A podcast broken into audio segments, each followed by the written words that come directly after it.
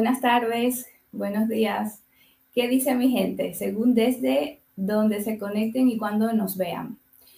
Mi nombre es Mabel Cueto de IP Privacy Legal Advisors. Como ven el logo aquí atrás, somos una marca de servicios legales que nos especializamos en derecho de las nuevas tecnologías eh, y propiedad intelectual.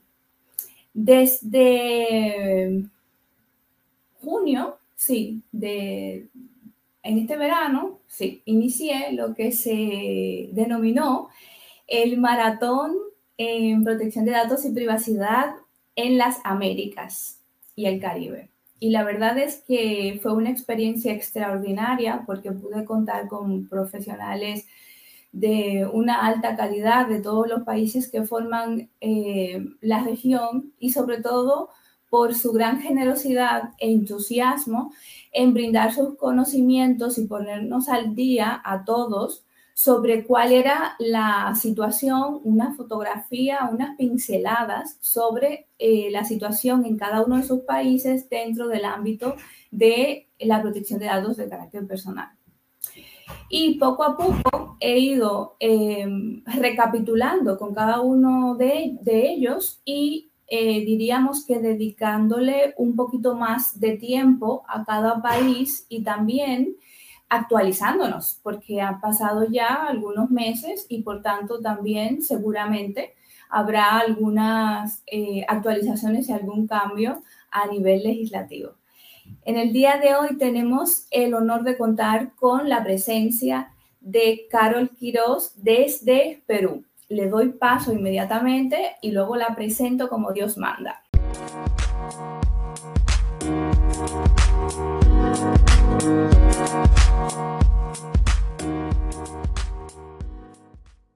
Hola, Carol, ¿qué tal? Buenas tardes, buenos días para ti, ¿no? Buenas tardes, Mabel, buenos días con todos los que están de este sector del hemisferio. Sí, ¿cómo va todo? ¿Qué tal el clima por allá? Porque aquí ya empieza un poquito el frío. Bueno, aquí está empezando un poco el calor. Lima es una ciudad bastante húmeda, pero ya tenemos este, días menos, menos intensos que, que los últimos días de, septiembre, ¿no? Así que estamos contentos. Qué guay, perfecto. Pues hola Sandy desde Honduras. También tuve el honor de contar con Sandy representando a Honduras en ese maratón de protección de datos que celebramos en verano por en conmemoración del aniversario del Reglamento General de Protección de Datos y también nos acompañó hace unos, un mes atrás para hablar sobre las STEAM y las mujeres y creencias. Y la verdad que fue una experiencia extraordinaria, porque sin duda tenemos que eh, tratar de presentar más modelos femeninos en todas estas carreras, eh, tecnologías, eh, ingeniería, matemáticas y ciencias, para que nuestras niñas y adolescentes vean que que sí, que hay chicas potentes en ciberseguridad también, por ejemplo. Por supuesto, y cada vez somos más. Cada vez somos más. Entonces, Carol, vamos a presentarte a, la audiencia por, porque probablemente quizás no todos eh, tengan el honor de conocerte. Y luego continuamos con el tema de hoy, que es eh, novedades en Perú relacionadas con la legislación de protección de datos y la fiscalización de la misma. Entonces, Carol Quiroz, asociada senior del estudio Olaechea en Lima, Perú, en el área de privacidad y tecnología. Cuenta con más de 15 años de experiencia profesional en derecho corporativo y administrativo es miembro activo de la International Association of Privacy Professionals y de la Asociación Latinoamericana de Privacidad. Tiene especialización en asesoría regulatoria en materia de protección de datos personales, ciberseguridad y nuevas tecnologías. Cuenta con un máster en abogacía digital y nuevas tecnologías de la Universidad de Salamanca, España y diplomatura en Data Governance de la Universidad del SEMA en Argentina últimamente. Muchas gracias, Carol, gracias por estar por aquí. Gracias a ti, Mabel, por estos espacios. En realidad, eh, desde el primer momento, como comentabas, cuando lanzaste la, convocatoria para la maratón, me pareció una idea extraordinaria. Latinoamérica está creciendo muchísimo en la materia. Hay países que nos llevan muchos años, como son Argentina, Uruguay, México, recientemente Brasil, Ecuador, que están creciendo y fortaleciendo su normativa en protección de datos. Eh, miramos muy de cerca lo que sucede en Europa con el Reglamento Europeo de Protección de Datos Personales y eso en realidad nos, nos obliga a mantenernos activamente informados, actualizados y qué mejor que con redes de profesionales que como tú incentivan esta colaboración para que podamos mantenernos al día en lo que sucede y además porque estamos en una sociedad absolutamente globalizada, extremadamente tecnificada. Em, entonces las fronteras, em, al menos en el tema de privacidad, creo que ya son cosas del pasado y, me parece fantástico que tengamos estas, estos espacios. Muchas gracias, Carol. Te agradezco por estas palabras y también concuerdo contigo al 100% de que hoy más que nunca eh, es necesario, es una necesidad de que todos estemos eh, unidos y comunicados y compartiendo ¿no? nuestros conocimientos y, las, y las eh, hechos o novedades que se vayan presentando en nuestros países, porque en esta área, el tema de tratamiento de datos y todo lo relacionado con Internet, sin lugar a dudas, ha hecho que las llamadas fronteras no existan, que ya no, no existan límites de, ni de comunicación, ni de er, em, ejecución de contratos, de negocios, como también de criminalidad. Entonces, es una situación que nos lleva a estar constantemente eh, comunicados, unidos, informados y colaborando colaborando mucho para poder salir adelante. Hoy es tu día, así que hoy no te tocan, ¿cuánto eran? 15 minutos o, o 20 para darnos una radiografía de Perú y que te lo agradezco tanto porque casi todos cumplieron con, con, esos, eh, con ese tiempo que es muy corto, lógicamente. Entonces, aprovechate, aprovechate hoy y danos un poquito más de detalle antes de entrar en, las novedades, eh, cuéntanos un poquito eh, la realidad de Perú en, dentro de esta materia, dentro de la protección de datos de carácter personal, por favor. Gracias, Mabel. Bueno, Perú tiene una historia bastante larga en tema de protección de datos a nivel de derechos fundamentales. Desde el año, bueno, siempre ha habido una protección a la privacidad de las personas en, en las constituciones políticas del Perú en el año 93 es que se especifica eh, a la protección de los datos personales a nivel constitucional. Y siempre han habido mecanismos constitucionales también para la protección de la autodeterminación informativa. Con, la, con, el creciente desarrollo de la globalización, en el año 2011 es que se emite la norma, la Ley de Protección de Datos Personales, que es la Ley 29.733, en donde se establecen ya los criterios em, internacionales a nivel de la protección de la información de las personas naturales.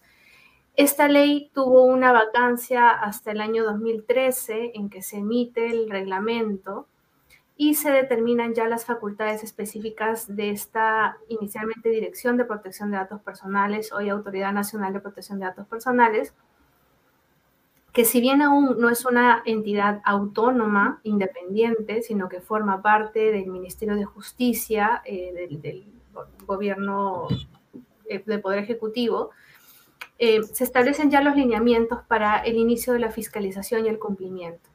Como todas las normativas a nivel mundial, es una ley en base a principios y el principio fundamental, como en todo el globo, es el del consentimiento la legitimidad en el tratamiento de los datos, es decir, las fuentes de donde se recopilan tienen que ser legítimas, hay que establecer finalidades determinadas, explícitas y por supuesto lícitas para el tratamiento de esta información.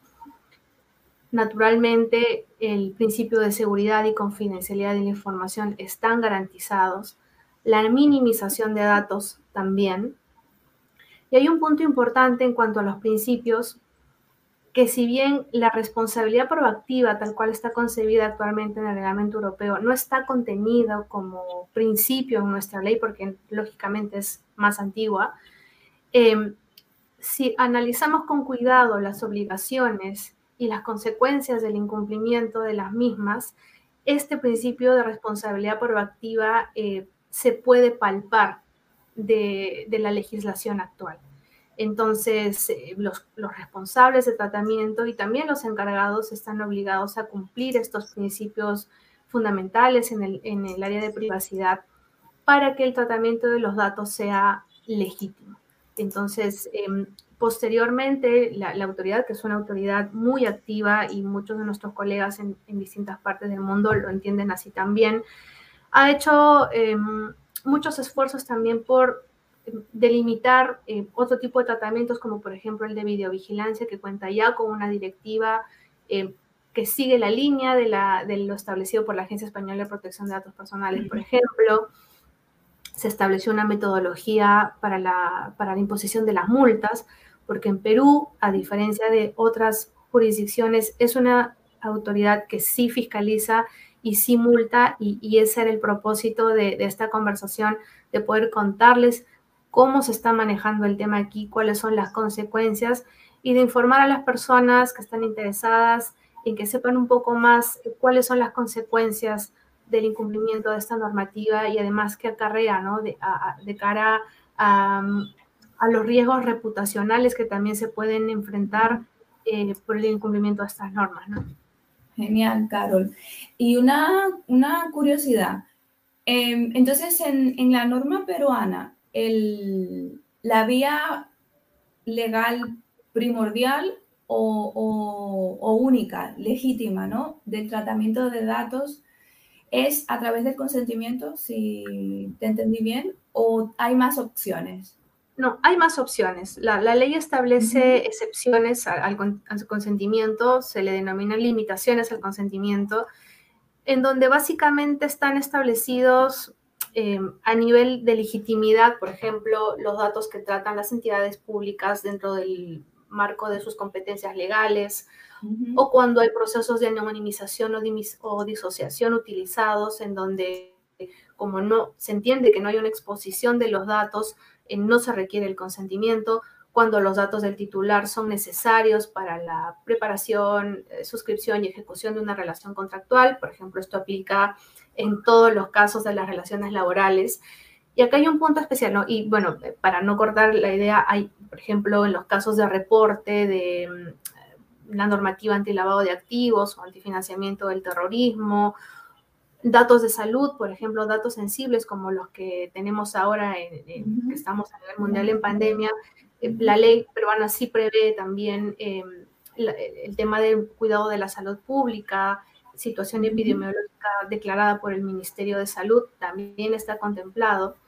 y, y, hay otras más, pero hay un punto central, ¿no? Que si bien no se requiere el consentimiento, la norma también en la práctica lo que la autoridad requiere es que se cumpla con informar adecuadamente las condiciones del tratamiento, ¿no? Lo que se conoce como el cumplimiento del deber de informar. Si bien yo en estos casos no necesito pedir el consentimiento porque, por ejemplo, eh, son datos que voy a tratar por obligación de seguridad y salud en el trabajo en COVID o porque tengo un contrato de trabajo con un personal o con un proveedor, sí tengo que cumplir con incluir las cláusulas de protección de datos en mis contratos para informar las condiciones. ¿Cuáles son las condiciones? Pues la identificación de los responsables o encargados de tratamiento, los datos que estoy pidiendo asociados a una necesidad y aquí nuevamente el principio de minimización, solamente debo solicitar los datos que son necesarios para esa finalidad, ¿no? La finalidad tiene que ser determinada. Y acá hay un tema que lo vamos a tratar probablemente un poco más adelante, pero ciertamente la jurisprudencia ha ido adaptándose también a los negocios, pero el criterio fundamental es la finalidad principal está asociada a la necesidad del dato asociada a su vez a la minimización del dato, al plazo de retención del dato, ¿no? Por ejemplo, sí, eh, excelente. Eso en cuanto a la retención, conservación de la información, con, con la actualización que hubo en el 2016 con el Reglamento General de Protección de Datos se ha hecho mucho hincapié en, en ese aspecto, en otros también. Hay obviamente eh, actualizaciones a la normativa anterior, pero sobre la conservación de los datos y, y, el tema de que la finalidad sea muy específica y se explique eh, con detalle en el tratamiento de datos es un tema eh, que se ha hecho mucho hincapié en ese sentido. Eh, perfecto, eh, Carol, gracias. Claro, porque te hice esa, esa, esa um, pequeña pincelada porque eh, aquí hasta hace poco, pocos años em, se centraban mucho en el tema del consentimiento. Y cuando salió el nuevo reglamento, bueno, el reglamento del 2016, porque ya no es tan nuevo, más la normativa interna, española, o sea, recapacitaron, ¿no? Y, le decía yo a algunos clientes o colegas, señores, pero es que son seis medios que se tienen para tratar legítimamente los tratamientos eh, de datos personales de, de nuestros usuarios, clientes, etcétera, no solo, solo el consentimiento. Entonces, eh, es interesante hacer ese hincapié porque creo, si no mal recuerdo, que hay países en Latinoamérica que sí tienen como, como eje central en el tratamiento de datos el consentimiento únicamente. Y ahora actualmente hay países y aquí en Europa se, se, tienen más opciones, no solo el consentimiento, sino otras opciones también eh, legítimas para hacer un tratamiento eh, legal de, de, dicha información. Entonces, eh, Carol, para ir acercándonos al tema de hoy, em, durante, el, durante este año, el 2021, en Perú se ha emitido, promulgado alguna normativa o ley que refuerza el, la protección de los datos personales. Sí, en realidad han habido muchas novedades normativas eh, en este año, porque Perú cuenta con una Secretaría de Gobierno y Transformación Digital, que anteriormente, hasta hace pocos meses, solamente era la Secretaría de Gobierno Digital, que en realidad está haciendo un extraordinario trabajo para la transformación digital del Estado peruano. Entonces ya teníamos la ley de gobierno digital, pero no estaba reglamentada. La reglamentación de esta ley llegó en febrero y trajo novedades muy importantes a nivel de la protección de datos y la ciberseguridad. Hoy por hoy, por ejemplo, las entidades privadas eh, no están obligadas a nombrar un delegado de protección de datos. Tienen que cumplir con los principios básicos que ya hemos conversado, dentro de los cuales está la seguridad de la de la cual vamos a conversar un poquito más adelante. Pero a nivel de entidades públicas, el reglamento de la ley de gobierno digital establece de forma muy clara y obligatoria la designación de dos funcionarios centrales, que es el delegado de protección de datos y el delegado de seguridad de la información.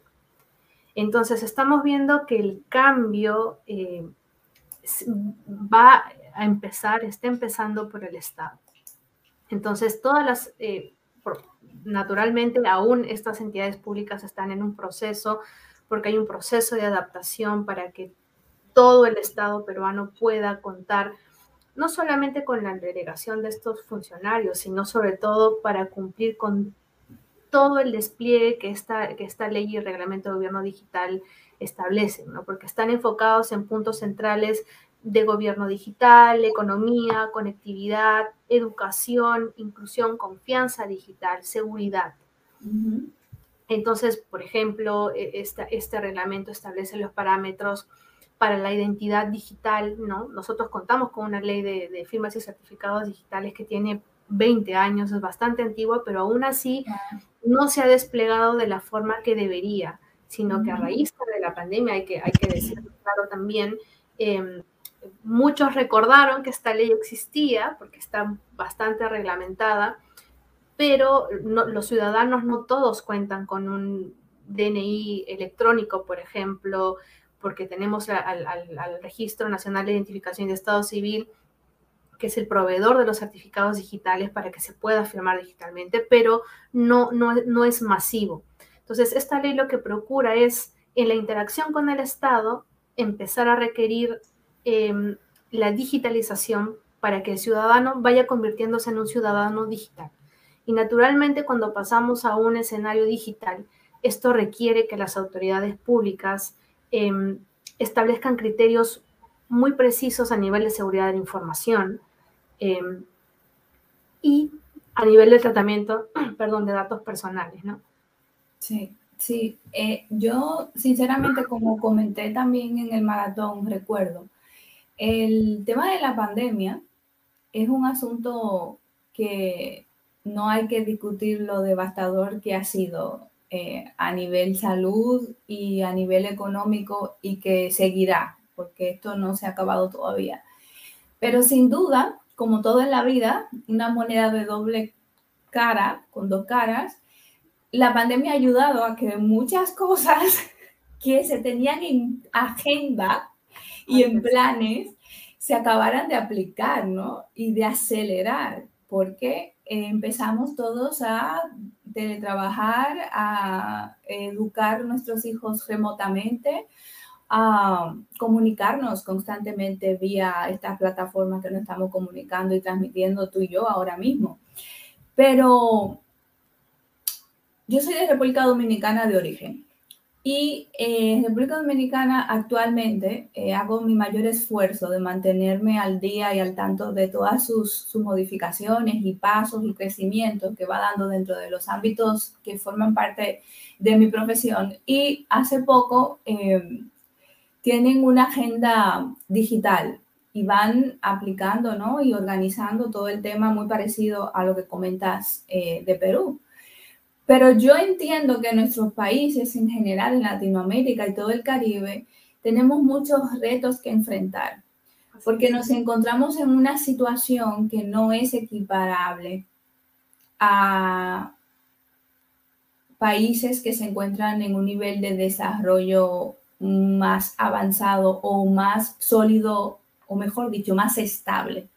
Porque en nuestros países contamos con prioridades de primera necesidad que tenemos que, suplir, que, tratar de, cumplir con la ciudadanía. Entonces es un reto doble que cuentan nuestros países porque hablaste de cultura digital, de alfabetización digital, diría yo también.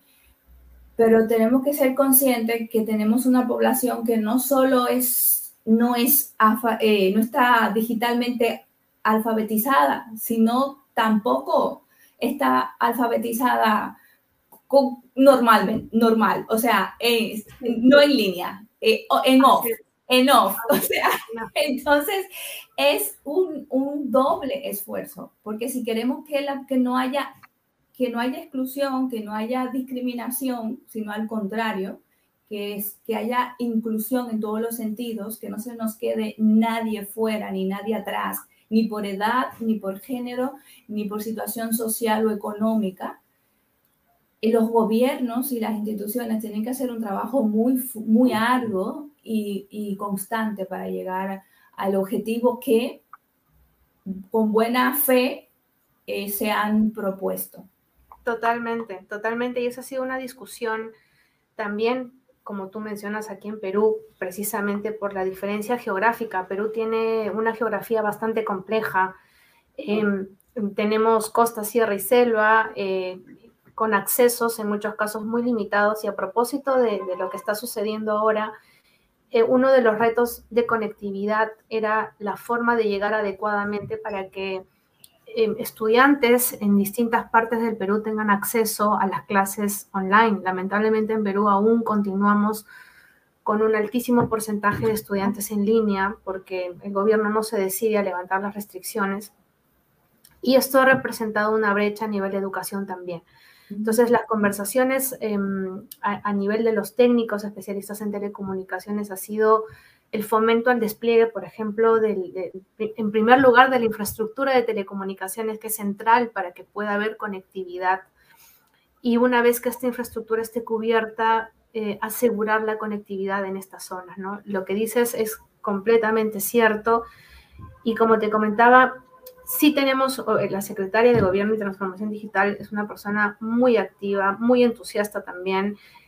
Ciertamente podrían hacer muchas más cosas si es que este despliegue de infraestructura se concretara de una forma real a nivel de política de Estado, que está contemplado en el papel, pero hay que, hay que ejecutarlo en, en la práctica para que esto pueda ser posible, ¿no?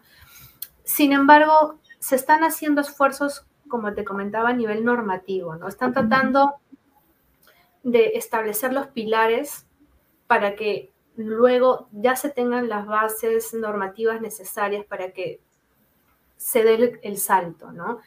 Lo cual me parece importante y relevante, ¿no? Por ejemplo, también este año se emitió el reglamento de la ley de transformación digital, que está muy en línea de lo que comentábamos de la ley de gobierno digital, ¿no? Y apuntan a ejes centrales, por ejemplo, también en educación, conectividad, em, confianza digital, ¿no? Y hace un par de semanas el gobierno estableció su plan de trabajo 2021-2026, porque como saben, muchos, eh, Perú acaba de estrenar presidente en julio, tenemos un mandato hasta el 2026, y dentro de las políticas de Estado se han establecido ejes, dentro de esos ejes está contemplada em, la transformación digital, ¿no? Em, e, este, este, este eje número 8 de la política del Estado, del gobierno actual, incluye el tema de confianza, gobernanza de datos, confianza digital, obviamente comercio electrónico, educación, todo lo que ya hemos conversado, ¿no? Entonces, sí se está poniendo mucha atención, pero claro, tiene que ir acompañada también del despliegue de, otras em, necesidades importantes para que esto pueda hacerse una realidad, ¿no? Pero lo que yo quería ir era un poco a, ver eh, eh, estas realidades, ¿no? En el sector público ya tenemos normas bastante fuertes, obligatorias. En el sector privado estamos allí, como te digo, aún no es obligatorio nombrar a un delegado de protección de datos, pero eso no implica que no lo puedas hacer. Si, ah, tienes, si tienes la mm, necesidad y la complejidad eh, dentro de tu compañía para poder hacerlo, lo puedes hacer. No es obligatorio aún, pero eso va a cambiar dentro de, yo creo, muy poco, porque la autoridad peruana presentó un proyecto de ley eh, antes de que culmine el mandato del presidente Sagasti, en donde solicita también cosas fundamentales. Uno, que la autoridad sea una autoridad independiente y autónoma, fundamental también para, bueno, dentro de muchas cosas que tenemos que cumplir para poder ser eh, considerado como un país de vigilancia adecuada en protección de datos. Y la segunda es modificaciones a la ley en donde ya se incluye, entre, otras, entre otros cambios, la presencia de un delegado de protección de datos. ¿no? Entonces, todo apunta a que en Perú en los próximos años, bueno, el próximo año, ya estamos aquí a puertas, va a ser mucho, mucho más movido que lo que ya han sido estos dos últimos años. ¿no? Genial, pues pónganse las pilas todos por ahí porque tendrán mucho trabajo por delante.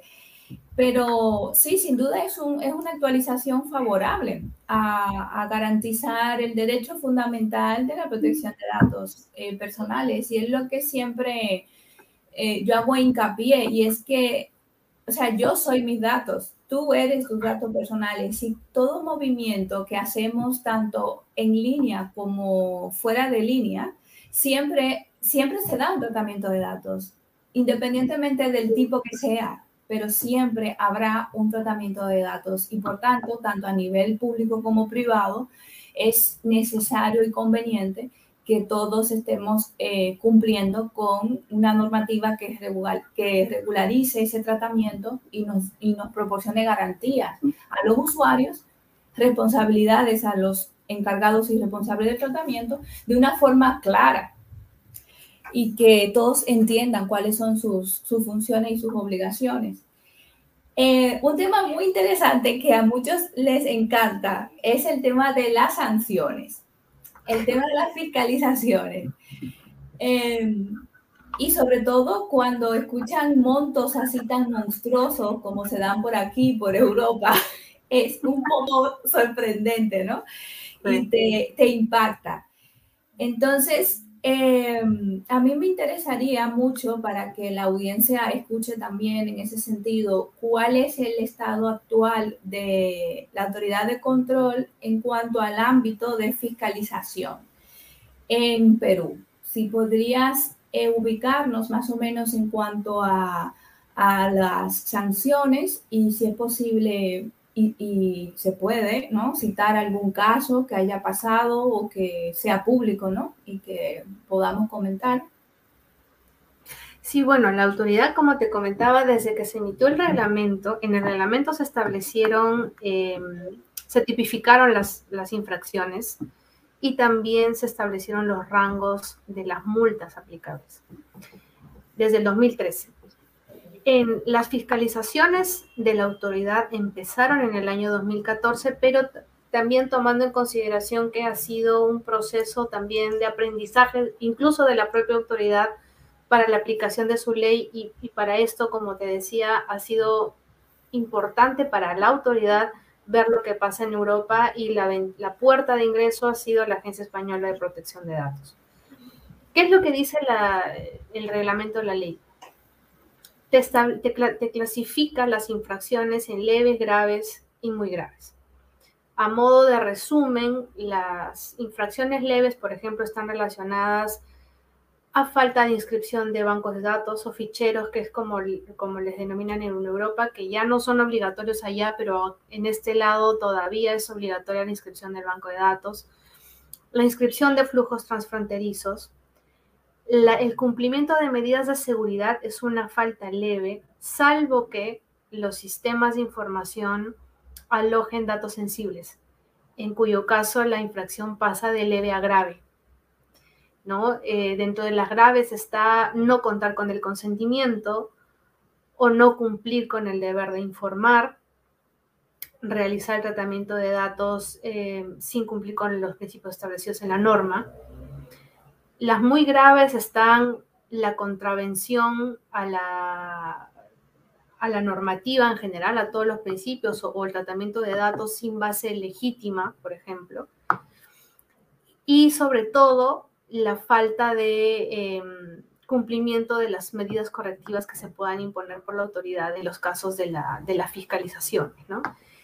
¿Cómo se han cuantificado? Naturalmente las multas no tienen, no se acercan a, las multas que se establecen en el reglamento europeo, son mucho menores, pero en comparativa a nivel Latinoamérica sí hay un impacto, por, supuesto, por las economías que tenemos. En un aproximado en dólares, por ejemplo, el rango de multa leve, el máximo que te pueden imponer una multa leve son 5.500 dólares al, cambio actual. Vale. Una multa grave, el tope son 55 mil. Y la muy grave, el tope son 110 mil dólares. Mm. Eh, dentro de un proceso. ¿Cómo se, ¿Cómo se llevan a cabo estos procesos? Tienen dos fases centrales, ¿no? La fiscalización, que la conduce la Dirección de Fiscalización e Instrucción, que también forma parte del Ministerio de Justicia, en donde te hacen la supervisión para verificar el cumplimiento, te determinan cuáles son los presuntos incumplimientos. Si es que tú no cumples con acciones de enmienda, como se llama aquí, eh, durante ese periodo de fiscalización te abren un sancionador. En ese sancionador se verifica ya con todo el detalle y la que falla es la Autoridad de Protección de Datos Personales, cuál es el nivel de incumplimiento para la cuantificación. Y como te comentaba, en diciembre del año pasado la autoridad aprobó su metodología de la imposición de, para el cálculo de las multas. ¿no? Entonces, si bien nosotros tenemos, por ejemplo, las multas están establecidas a nivel de rango de, eh, unidad de imposición tributaria, ¿no? Te dice de 0.5 a 5 ITES. Es un rango amplio. Lo que hace esta metodología es establecer em, causantes atenuantes o agravantes dentro de ese rango. Entonces, en la medida en la que la autoridad va detectando, por ejemplo, eh, qué tan difícil de detectar es la multa, cuántas personas son las afectadas, por ejemplo, si estamos hablando de un universo de trabajadores, en el caso que te fiscalicen esa categoría de datos, o si, por ejemplo, estamos hablando de una categoría de datos de e-commerce, en donde la criticidad de tu banco se eleva exponencialmente. Entonces, para eso es que han establecido rangos dentro de cada categoría para poder establecer.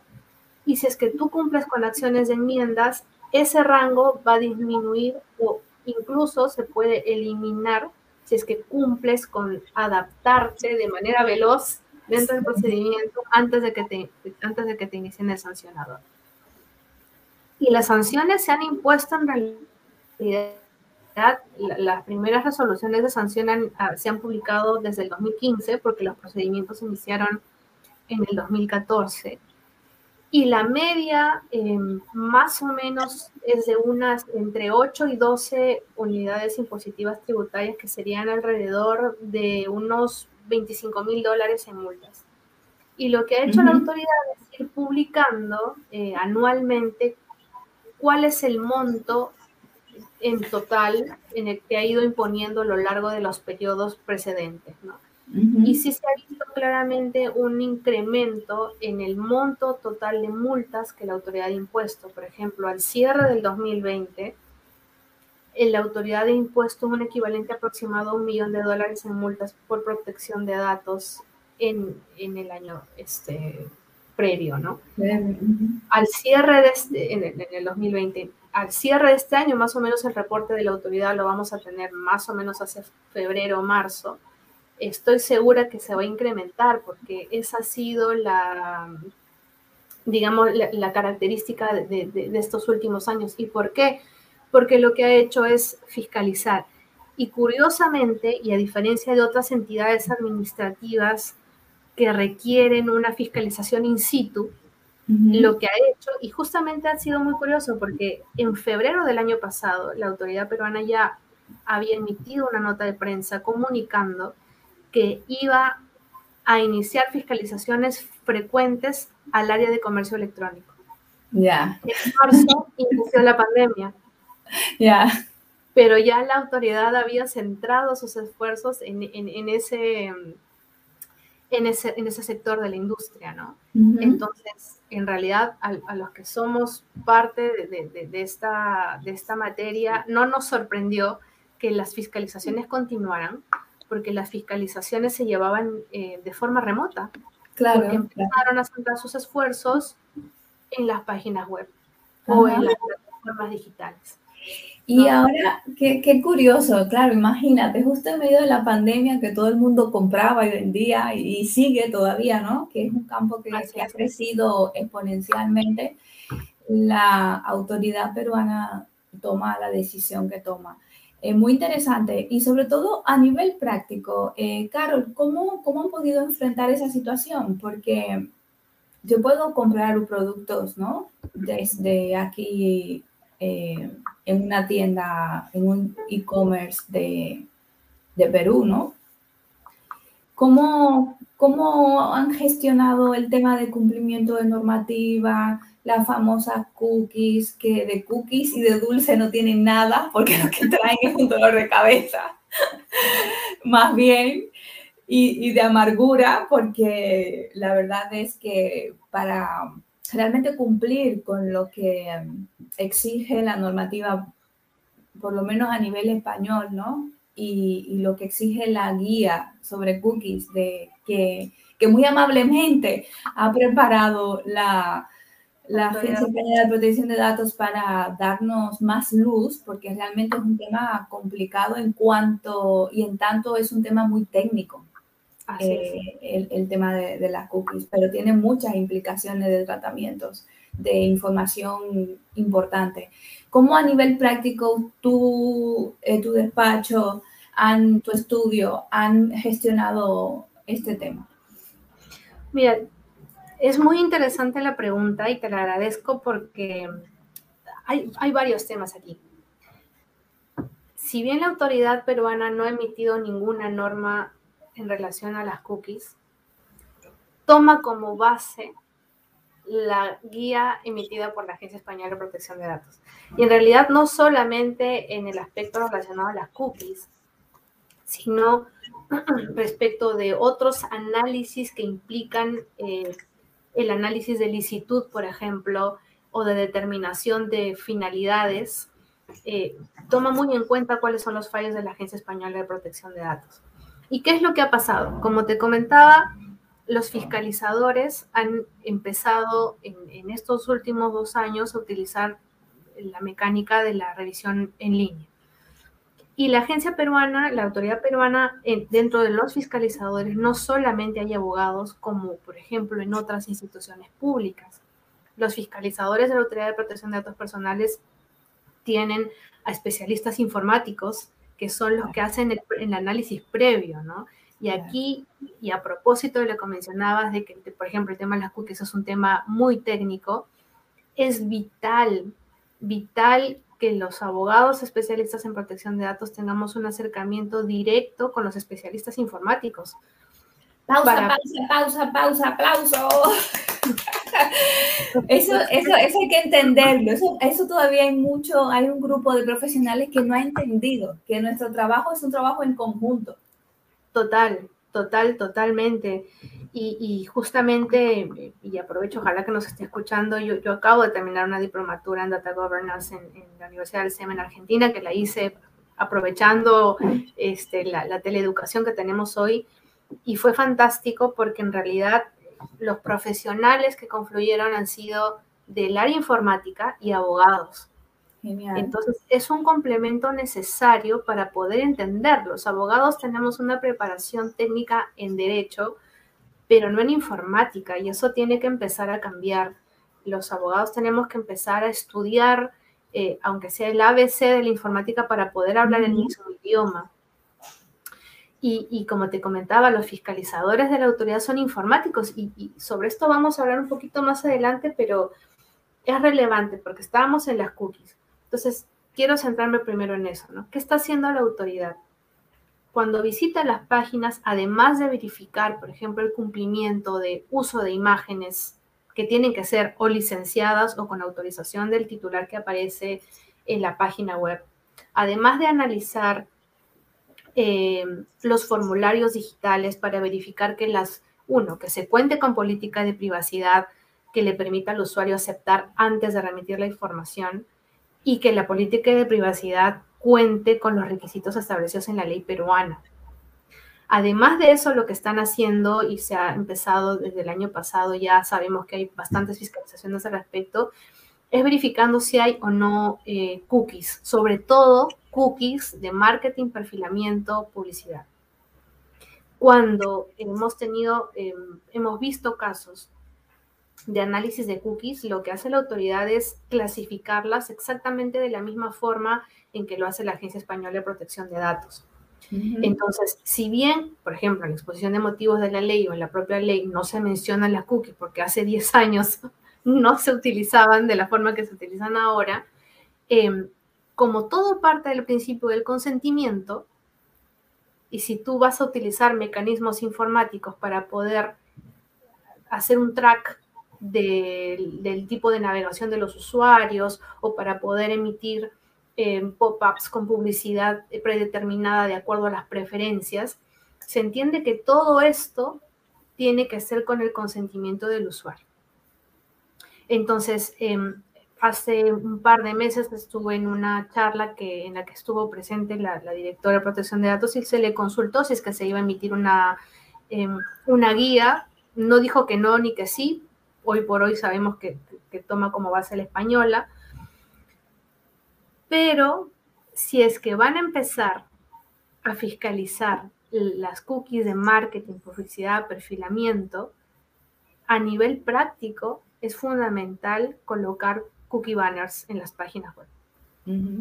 Súper necesario para evitar generar una infracción. ¿Y cuál sería la infracción? Sería pues eh, no atender o impedir que el titular del dato personal ejerza sus derechos. ¿Y cuáles son sus derechos? Es no quiero que me instalen cookies de perfilamiento o quiero yo determinar de acuerdo a las preferencias que yo tenga si realmente quiero que determinada página sí me envíe publicidad en, en, mis resultados de búsqueda porque es lo que yo necesito, pero yo lo autodetermino. Entonces, ese principio de autodeterminación informativa es un principio constitucional, como hablábamos inicialmente, ¿no? Entonces, eh, esto está en el foco y yo creo que de quizá el próximo año la autoridad se anime a emitir una, una normativa local, porque claro, también los operadores jurídicos locales también lo exigen, ¿no? Porque es a nivel de una práctica local. Y, y, esto es absolutamente relevante, ¿no? Y por ejemplo, si, si, los operadores estamos en una implementación de la normativa, para poder comprender qué tipo de cookies hay, primero hay que saber qué es una cookie, y hay que conversar con las áreas de tecnología de información de la ¿Cómo funcionan, etcétera, claro. Claro, hay que tener una, una sinergia con, con, y empezar a conversar y entendernos entre informáticos y abogados, mm. porque pasa muchas veces que, por ejemplo, y ya a nivel de fiscalizaciones, eh, las áreas de tecnología en muchos casos tienen todos los procedimientos activados, pero no documentados. En esa documentación es donde participamos los abogados, pero tenemos que aprender también a saber qué cosa solicitar, qué cosa pedir y a nivel de fiscalizaciones, y nos ha pasado mucho a nosotros, la preparación del documento legal tiene una eh, participación central del informático.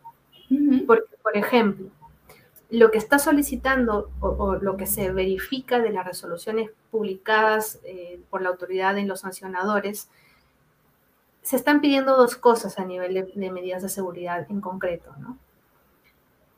La verificación periódica de privilegios asignados en los sistemas. No. Y el control de accesos y gestión de privilegios para verificar que el responsable de tratamiento tiene control respecto de acciones relevantes en el sistema. Inicios y cierres de sesión, modificaciones, eliminaciones agregados dentro del sistema. Entonces, para los abogados a veces esos conceptos son muy em, etéreos, pero los informáticos lo tienen clarísimo. Si yo tengo que responder una fiscalización, tengo que coordinar con el informático. Y hoy por hoy, ¿cómo han sido la, presentación de pruebas? La, la, autoridad está solicitando envío, por ejemplo, de videos, obviamente en el marco de la confidencialidad que esto requiere dentro del procedimiento, o incluso han hecho em, informes o, videoconferencias para que, para que el informático le pueda decir al, otro informático que está del lado de la autoridad cómo es que hace el mapeo de su información, cómo es que controla em, los accesos, cómo determina los privilegios. Eh, y eso es un tema en realidad muy técnico, mm. muy técnico. Y si ya pasamos, por ejemplo, si estamos ante un sistema que aloja datos sensibles, como un colegio que aloja datos de menores, o como un hospital que aloja datos sensibles de pacientes, es vital, porque la multa va a pasar de leve a grave. Claro. Entonces, eh, esto ha sido muy interesante porque la autoridad sí está exigiendo prácticamente que las áreas de seguridad de la información tengan un mapeo y un control real de sus sistemas, ¿no? A nivel probatorio. Claro, y para obtener todo eso de una forma eficiente se necesita un trabajo en equipo del departamento de, de sistema, departamento tecnológico y el, y el departamento legal o jurídico, porque si no el informe queda cojo de un lado o de otro. Si no hay esa esa unión para poder eh, establecer todo con claridad y el estado real de, la empresa. Súper, súper, súper interesante, Carol. Muy bien. Entonces, me dijiste que querías eh, profundizar un poquito más, pero nos fuimos por el tema de, la, de las cookies, luego el tema de em, la posibilidad de comprar, ¿no? En una tienda en un e-commerce desde, por ejemplo, yo, a un artículo en, en Perú, ¿querías hacer alguna puntualización al respecto o, o, ya está? Lo que pasa es que la autoridad peruana también emite muchas opiniones consultivas. Vale. ¿no? Y este tema de, por ejemplo, los prestadores de servicios ubicados en el exterior, eh, llegó a tener mucha importancia, sobre todo a raíz del despliegue del, comercio electrónico, sobre todo en, el país. Y había muchas dudas en relación a la aplicación normativa. Entonces, lo que hace la autoridad, como lo hace también la agencia española, es emitir opiniones consultivas en relación a la forma correcta de aplicación de la ley. ¿Qué es lo que ha dicho sobre este punto en general? Si, por ejemplo, un usuario, yo entro a una página española eh, porque quiero suscribirme para algún tipo de, servicio digital o de repente hacer una compra. ¿Aplica o no aplica la ley peruana también? Entonces, aquí quiero detenerme un poquito porque es bastante controversial pero en 2018, a propósito de la entrada en vigencia del reglamento europeo, la, autoridad recibió una consulta respecto de la aplicación del reglamento europeo en Perú por el tema de la extraterritorialidad. Lo que dijo la autoridad fue que no aplicaba en Perú para los usuarios locales porque eh, por soberanía eh, nacional lo que se aplicaba era la normativa interna. Y claro, esto genera muchas preguntas porque los operadores que están en la Unión Europea tienen que cumplir, si es que yo compro, tienen que cumplir con la protección de datos eh, hmm. de los usuarios que estemos de este lado, sin hmm. duda alguna, porque lo contrario se gatillan pues una serie de responsabilidades y obligaciones con las multas millonarias que ya habíamos conversado. Entonces se, generó esta duda y, mucha gente empezó a decir, ¿qué pasa si yo compro una empresa que no tiene domicilio en Perú, no, no tiene un, establecimiento permanente, solamente una página que me envía cosas? O que yo me suscribo a un servicio enteramente digital. Se emitieron opiniones consultivas que determinaron lo siguiente. Cuando uno utiliza o se suscribe a una página y esa página no contiene, por ejemplo, cookies, de perfilamiento, marketing, que tengan un target directo, por ejemplo, a un usuario peruano, se entiende que eso es una página utilizada con fines de tránsito que no implican un tratamiento conforme a la ley local. Entonces, en este caso, este prestador extranjero no tendría por qué adecuarse a la normativa local. Si por el contrario, esta eh, empresa no domiciliada, sin establecimiento permanente, tiene un target publicitario a residentes locales a través del uso de cookies, ¿no? Yo puedo entrar a una página europea y las cookies están eh, programadas para, la, para, proveer el servicio en el Perú. Entonces la autoridad entiende que esa empresa sí tiene como target al usuario local y por ende les exigiría el cumplimiento de la normativa interna. Ahora, el tema del enforcement es, es, es complejo, ciertamente.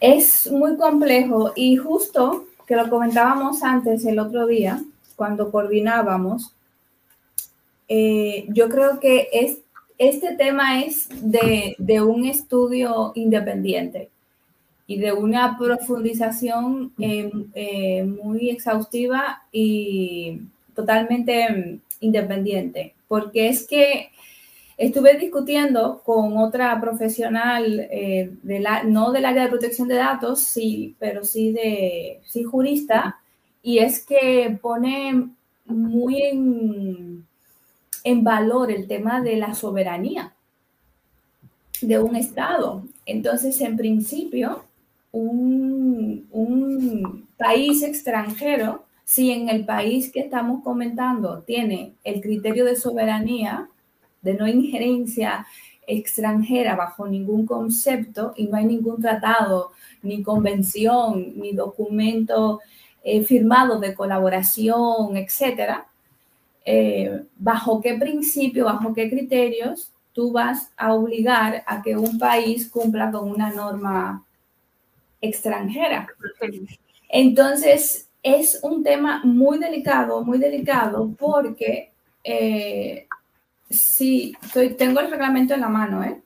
Si leemos el artículo 3 del reglamento que dice el ámbito territorial, no voy a leer todo, sino la parte que nos interesa, ¿no? El punto 2, El presente reglamento se aplica al tratamiento de datos personales de interesados que se encuentren en la Unión por parte de un responsable o encargado no establecido en la Unión. ¿Vale? Cuando las actividades de tratamiento estén relacionadas con ofertas de bienes o servicios a dichos individuos que se encuentren en la Unión, independientemente de si estos requieren pago o no. Esa es la letra A. Y la letra B. O el control de su comportamiento a la medida en que tenga lugar en la unión, en la medida en que tenga lugar en la unión. Entonces, ¿qué está diciendo? O sea, ¿qué, está llamando? A que no importa dónde esté la empresa, si el tratamiento de datos se hace sobre una persona, un individuo que se encuentra en la unión, debe de cumplir con el reglamento. Entonces, eh, obviamente hay otros, el artículo, no, no, recuerdo el nombre, el número 37 o 57, no sé, eh, eh, que habla de la obligación ¿no? de un representante en, en, el, en, algún país de la Unión, de ese país que, que, tiene esa empresa que no tiene un establecimiento estable, también lógicamente habla de esa obligación, pero es como acabas de decir anteriormente, hay dos aspectos el cumplimiento efectivo y real de ello y el tema de la soberanía del, país, eh, del tercer país, por llamarlo de alguna manera. Por ejemplo, en el caso de Perú, la autoridad peruana verifica el cumplimiento de la normativa local. Si, por ejemplo, si sucediera, y que estoy segura que quizá ha pasado con regularidad, que una empresa fiscalizada pretenda justificar la legitimidad o licitud del tratamiento en base al reglamento europeo, la autoridad peruana no lo va a aceptar. Claro, Porque lo que te digo que es un conflicto, es un asunto. Es un conflicto serio. Es un conflicto serio. Y aparte, el, Comité Europeo de Protección de Datos eh, constantemente va expidiendo ¿no? Eh, guías, recomendaciones, directrices. Y uno de estos, e, e, este tema es una de, esas documentaciones y es que plantean ejemplos que no tienen lugar a dudas. O sea, plantean ejemplos, por ejemplo, valga la redundancia, de una aplicación que está desarrollada, por ejemplo, me invento, ¿vale? Eh, porque era en un país de Latinoamérica, pero ahora mismo no, no lo recuerdo.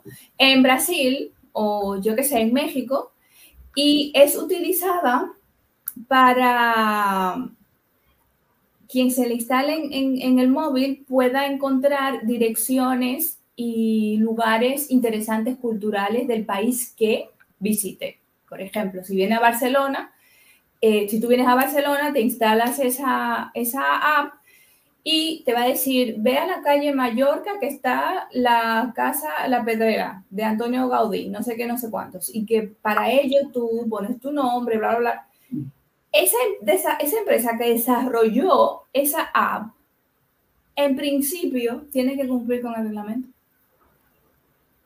Claro. Eh, pero, pero estoy, escúchame, desarrollada por un tercer país que la utiliza un extranjero, pero que la utiliza dentro de la Unión. De la Unión, claro. Entonces... Es muy complejo. Es, interesante, ¿eh? Es muy interesante es, bastante complejo y, pasa mucho porque, por ejemplo, en las consultas que recibimos de, empresas que, tienen su matriz o, sedes en la Unión Europea que se han preocupado por adaptarse al, reglamento europeo, cuando quieren lanzar eh, algunas actividades o proyectos en Perú, les decimos que también tienen que cumplir con la normativa local. Y muchas veces nos han preguntado, pero si el estándar de GDPR es muchísimo más alto, ¿no es suficiente? Eh, pues la respuesta lamentablemente es no, porque la autoridad peruana, en base al ejercicio de su soberanía nacional, eh, requiere el cumplimiento de la normativa local. Y claro, y esto a nivel técnico jurídico tiene una explicación entiendo que es eh, similar en todos los países que tienen el mismo sistema jurídico, y es que son normas de orden público. Si las normas de orden público no se cumplen, finalmente quien tiene la responsabilidad administrativa y funcional por no ejercer su competencia es el funcionario, en este caso sería de la, de la Autoridad de Protección de Datos Personales. Entonces, ciertamente es, es bastante complejo. Lo que sí sabemos, y, y, por ejemplo que se acaba de llevar a cabo la Asamblea General de, de Privacidad, las autoridades de protección de datos personales en general eh, tienen una intención y actividad colaborativa bastante importante, ¿no? Entonces, lo que, lo que yo creo que por donde va a empezar a ir el tema del enforcement es que entre autoridades van a solicitar la colaboración. En principio para lograr identificar al presunto infractor que está fuera de su territorio.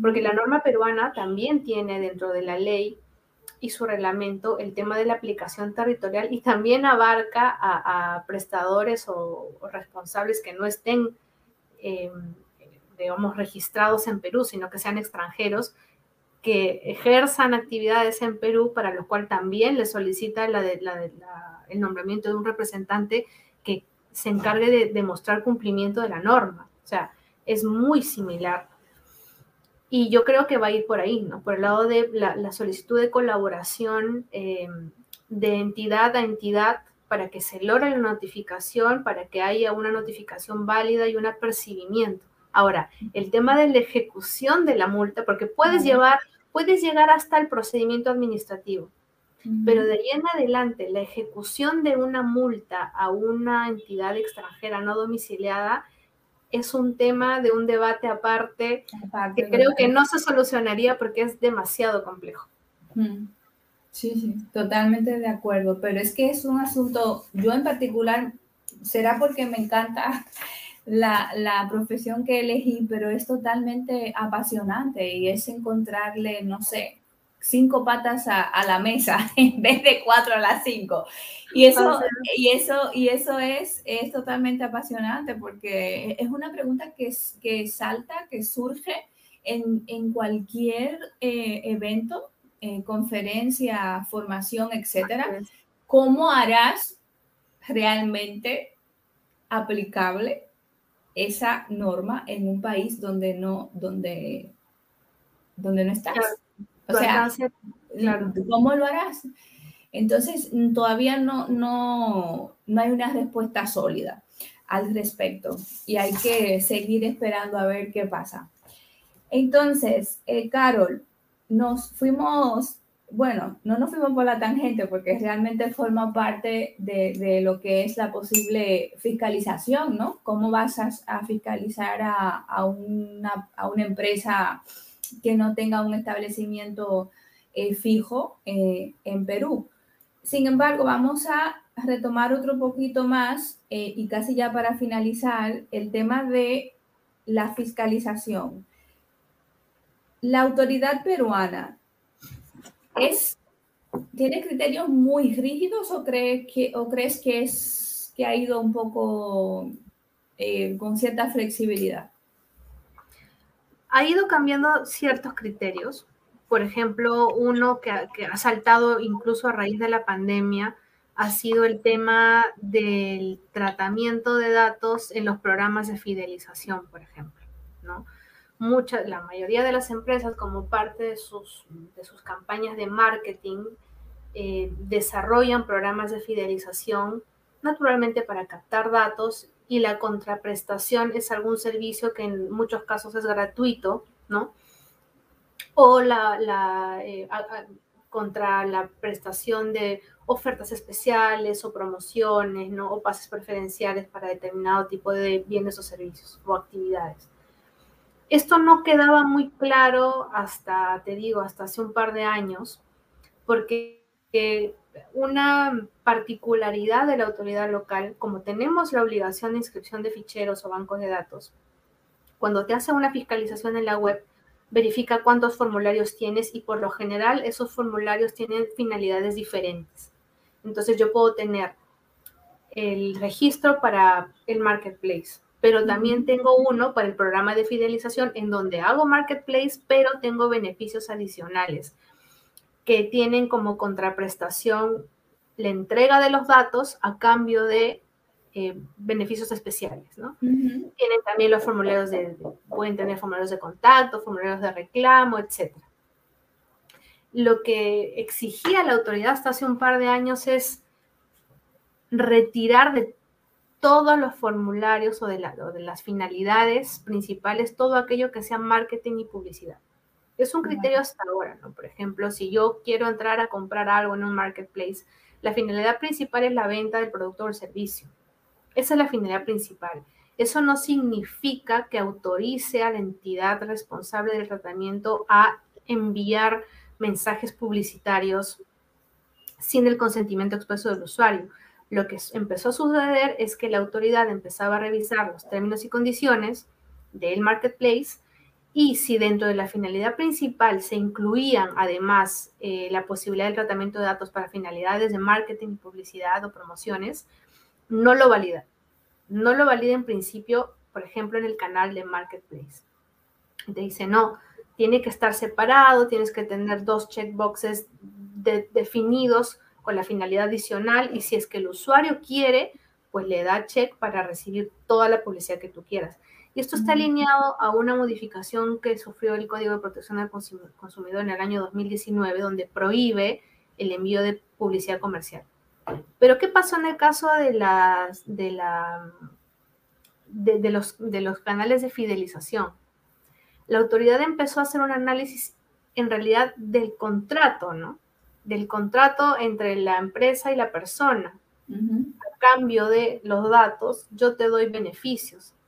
Eso ya, por ejemplo, lo validó. O sea, en ese tipo de programas de fidelización, sí considera válido el uso de los datos para temas publicitarios dentro de la finalidad principal, porque como hay servicio, como es un programa de fidelización o de servicios gratuitos, la contraprestación son los datos. Y eso ya ha quedado claro, como dicen, ¿no? Si, si, si, si hay un servicio gratuito, en realidad el producto eres tú. Claro, no hay en realidad no eres tú, son tus datos, ¿no? Porque los datos sirven para el impulso de marcas, etcétera. Entonces, este criterio, por ejemplo, sí eh, ha sido, creo yo, saludable porque permite el despliegue de campañas de marketing, pero enmarcados dentro de lo que requiere la política de protección de datos personales, ¿no? Porque si bien es cierto, yo lo puedo poner como finalidad, eso no me exime de la obligación de informar punto por punto las condiciones del tratamiento. O sea, a cambio de qué estoy dando mis datos, te voy a dar todas estas eh, ofertas, promociones, etcétera. Pero, por ejemplo, también eh, tengo, la, autoridad requiere la obligación de identificar plenamente a todos los receptores o posibles receptores de esos datos. ¿no? Entonces, ¿qué es lo que pasa? Muchas empresas recopilan los datos y, claro, tienen socios comerciales y el negocio muchas veces está en el intercambio de los datos para qué? Para impulso de marca a través de campañas de marketing. Si bien es cierto que ya está permitido eh, encaminar las finalidades principales a los temas de fidelización, yo tengo que detallar a todos mis receptores, nacionales y sobre todo los extranjeros, porque esto desencadena dos obligaciones.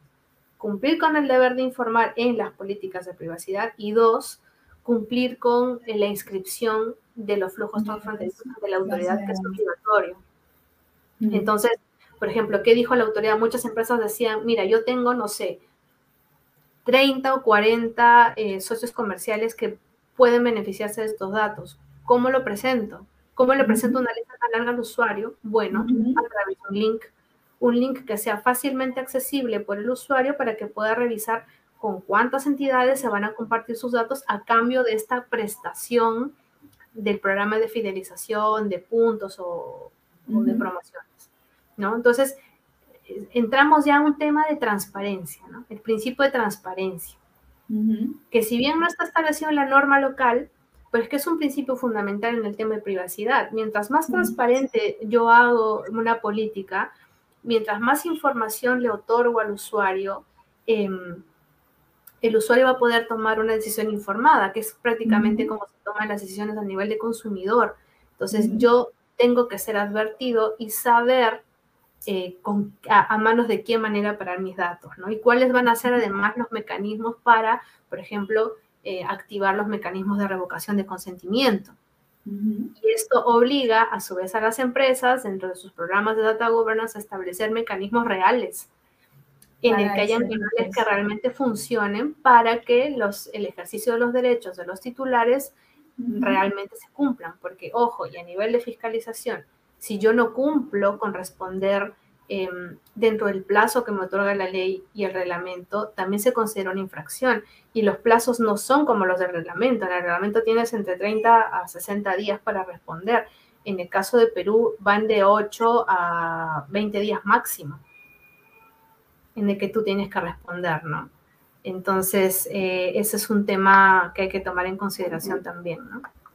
Wow, qué interesante. Pues sí que han habido algunas que otras actualizaciones en, Perú. Qué guay. Mira, no, no tienen tiempo para para aburrirse, tienen que estar todo el tiempo activos y, al tanto de todo. Qué interesante. Qué sí, súper.